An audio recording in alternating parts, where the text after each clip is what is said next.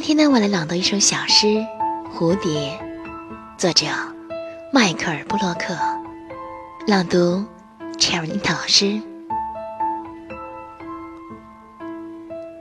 春天的第一只蝴蝶，身披橙色和紫色，从我的路上飞过，一朵飞行的花儿，改变了我生活的颜色。